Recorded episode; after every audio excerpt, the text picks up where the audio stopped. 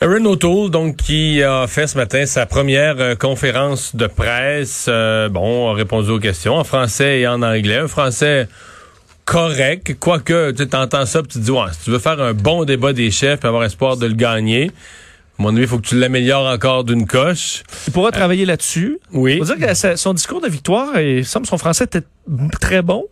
Je pense qu'il est meilleur la bien nuit. travaillé. Il est meilleur la nuit. Ouais, ben, ben, ouais, après euh, un peu de sommeil peut-être. En conférence de presse aujourd'hui, euh, euh, bon, c'était peut-être un petit peu plus difficile en français. Vous pourrez juger, mais bon, on peut travailler effectivement là-dessus dans les prochains mois. Mais le nouveau chef du Parti conservateur, Aaron O'Toole, qui bon a été questionné pour la première fois à la, la, suite de sa victoire contre Andrew Scheer.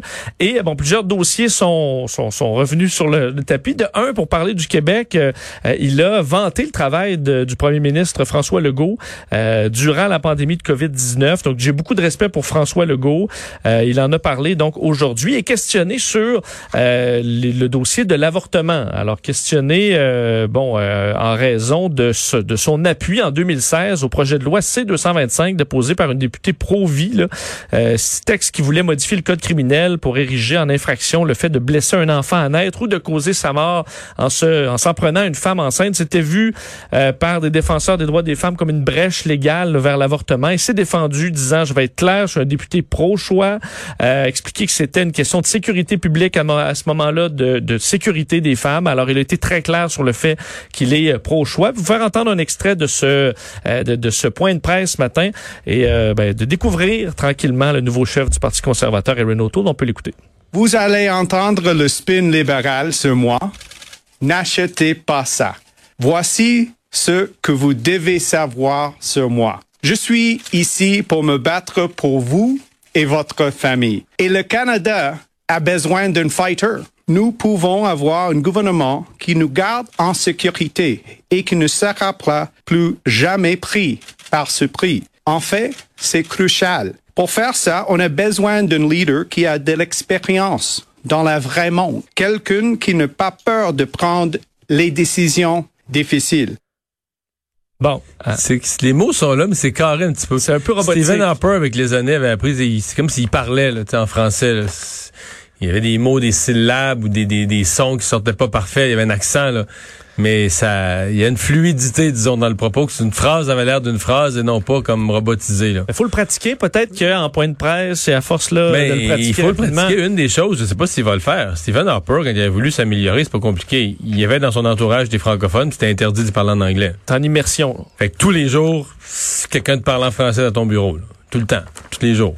Tu sais, pas, ça, ça, ça vient tu l'améliores. Sinon, il n'y a pas d'autres, y a pas d'autres moyens parce qu'il pourra pas aller des, avec l'horaire qu'il va avoir dans les prochaines, dans les prochaines semaines, il pourra pas aller en classe d'immersion.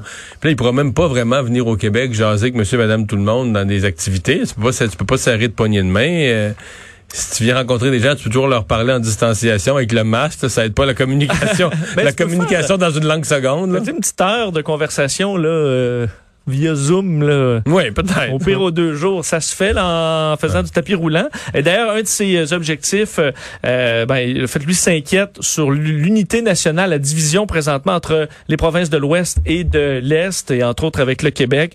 Alors, il n'y a, a, pas tard là-dessus. Il s'est adressé également au premier ministre là, Jason Kenney, Doug Ford, euh, bon, et discuté avec Justin. Puis là, il veut rencontrer François Legault. Oui. Alors, euh... puis il est pas pressé. Une des choses que je note, c'est qu'il est pas pressé d'avoir des élections à telle enseigne qu'il dit que c'est Justin Trudeau. S'il y a des élections à court terme, c'est Justin Trudeau qui magouille parce que lui pourrait vouloir des élections tout de suite, puis tout ça pour prendre les autres de courbe.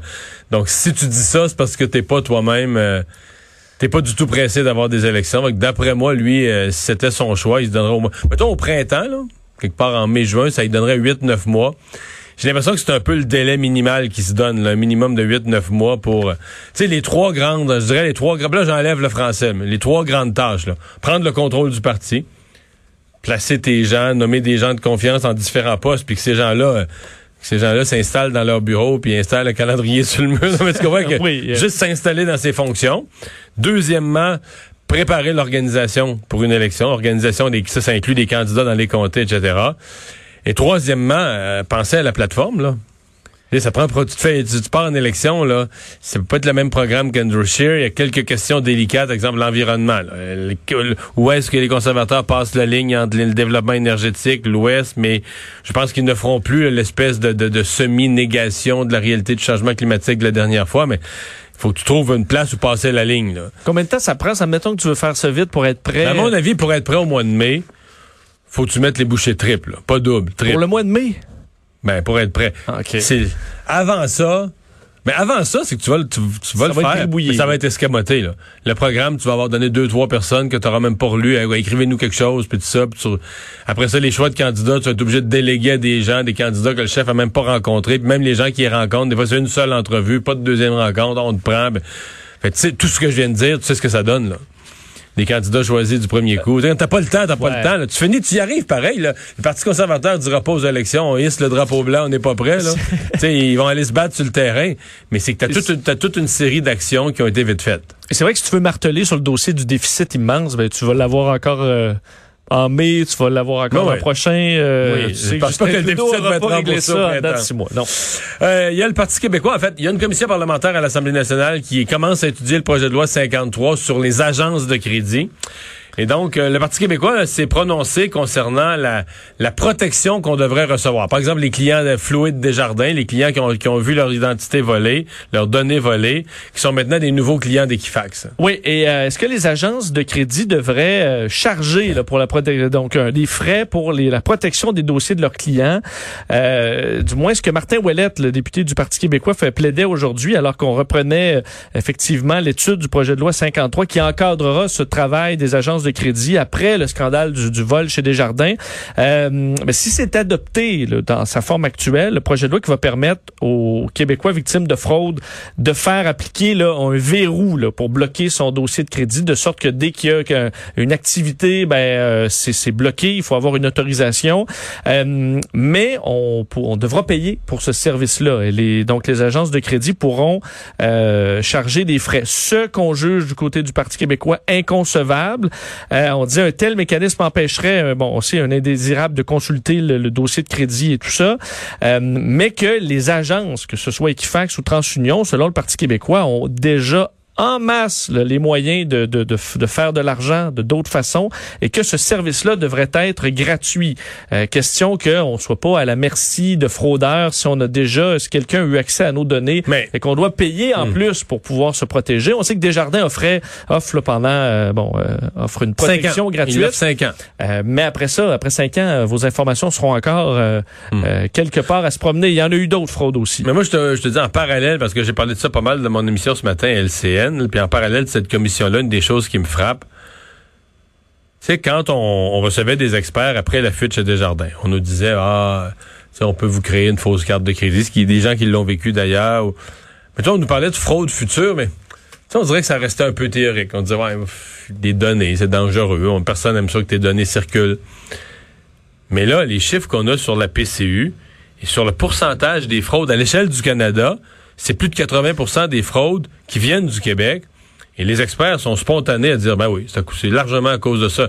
Euh, à cause de Desjardins au Québec, il y a eu une brèche là incomparable avec ce que... Partout, il y a eu des brèches de sécurité, des gens qui ont vu leurs renseignements volés, mais nulle part en aussi grande quantité. Puis quand on parle des renseignements laissés de côté, laissés aller par une, une institution financière, c'est que là, tu as tout. là. Tu as le numéro d'assurance sociale, parce que des fois, dans un magasin, ou tu sais, tu n'auras pas le numéro d'assurance sociale, tu auras la date de naissance, peut-être même pas, tu auras le nom, l'adresse, euh, son numéro de courriel, numéro de numéro de client du magasin. Mais là, tu as tout là, dans une banque. Chez Desjardins, quand ils ont échappé les renseignements, et là, tu dis, il y a un lien direct, le nombre de fraudes de Québécois à la PCU. Il y a probablement un lien direct avec la, la, fuite chez Desjardins. Et de mettre ça gratuit, ce qui est vrai, c'est que plus il y a de gens qui vont mettre ces protections-là, ben, je veux dire, t'imagines les coûts euh, de toutes ces fraudes, euh, le coût d'Equifax ou de cette protection-là euh, est minime par rapport au coût des fraudes immenses. Alors, bon, la question est, est, soulevée sur ce, ce, projet de loi 50. J'aimerais que c'est un débat qu'on va avoir dans les prochaines journées, prochaines semaines à l'Assemblée nationale.